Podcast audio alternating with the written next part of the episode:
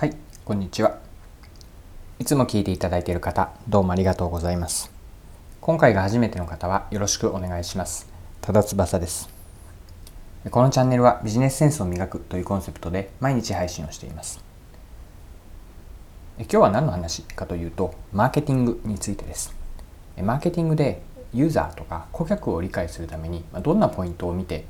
ポイントで顧客理解を進めていければいいかなという話をしていければなと思っています顧客理解のポイント何があるのでしょうか？それでは最後までぜひお付き合いください。よろしくお願いします。はい。え今日のテーマは顧客理解です。マーケティングの文脈になります。お客さんとかすで、にお客さんになっている人あるいは見込み顧客、まあ、ユーザーえそういった人たちとのこう、うん、対話とか観察を通じて顧客理解をするためにどんなところにポイントを置いて理解していければいいのかなという話です。でポイントは3つここではご紹介したいと思っています。で最初に3つのポイントを順番に言っておくと1つ目が本音と建前特に本音は何かですね。2つ目がジョブは何か。3つ目が顧客インサイトです。それでは順番にそれぞれについて見ていきましょう。1つ目顧客理解のポイントは建前と本音です。よくま本音と建前は違うという言い方をするんですけれどもこれはあのかなりま一般的にどの人にも当てはまるんじゃないかなと思ってます。で顧客理解の時に大事だと思っているのは本音の方ですね、まあ、建前で何を言っているかとその奥にある本音。建前と本音が一緒であれば問題はないんですけれども往々にして人はこう建前で言っていること、まあ、表面的にこう、まあ、意図的にも無意識的にも見繕っていっている内容こう表現する内容とその奥にある本音というのは微妙に違うあるいはま全く逆ということも、えー、あります。で建前というのは例えばそうですね。ご質問した時に直接答えが返ってくる内容。こうすでに言語化ができていて頭の中に整理できているものというのがこう建前としてま出てきやすいです。で一方のじゃあ本音は出るかというとなかなかこう人に語れない、まあ、語ろうとしない、まあ、意図的にもそうですしうん語りたくても本音を言葉にできないということ。皆さんもあのご経験はあるかなと思います。でこうした本音をどこまで掘り下げていくかここに顧客理解のポイントがあるかなと思ってます。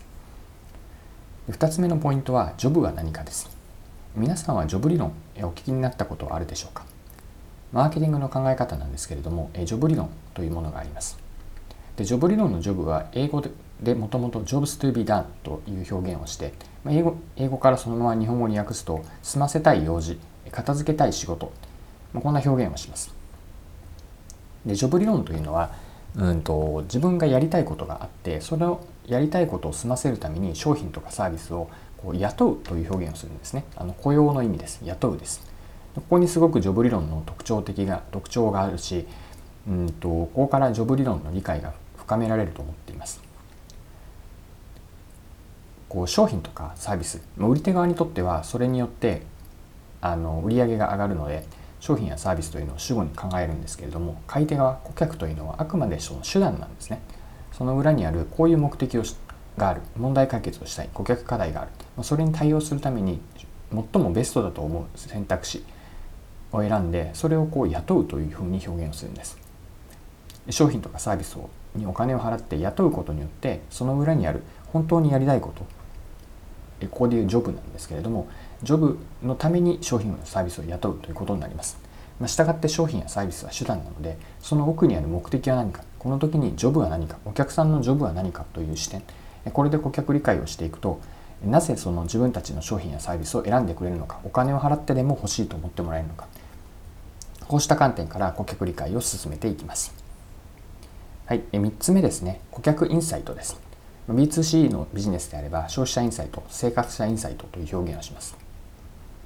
でインサイトとは何かなんですけれども私のあの一言の定義があるんですね。で消費者インサイトとは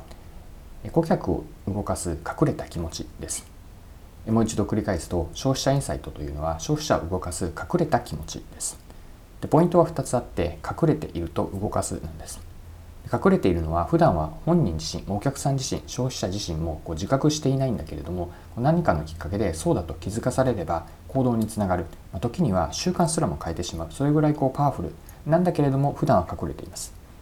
でもう一つのポイントはあの今も触れたんですけれども人を動かすです。動かすというのはマーケティングの文脈で言えばこう買ってもらえる利用してくれるあるいはお店に来てもらえるウェブサイトに訪問してくれる、まあ、指名して買ってくれる。こうしたことを総称して、えっと、人を動かすというふうに言っているんですけれども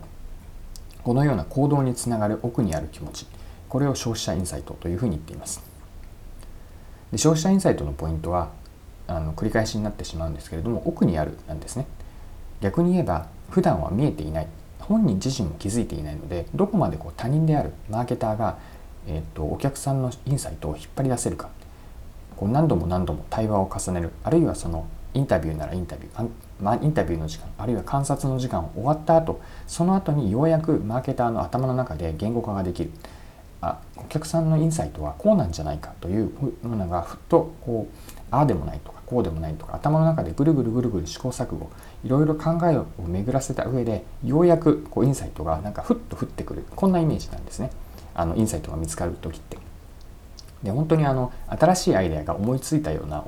思いついた時と同じような体験になるんですけれどもこれぐらい要はお客さんの奥にある普段は見えていない。なんだけれどもそこに訴求をすれば行動につながる人を動かす隠れた気持ちなんです。したがってあのお客さんと向き合う時に奥にある消費者インサイトは何か。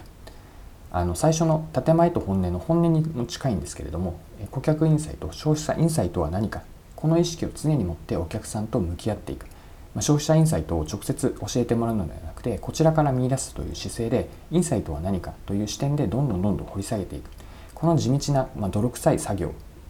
プロセスというのが顧客理解につながります。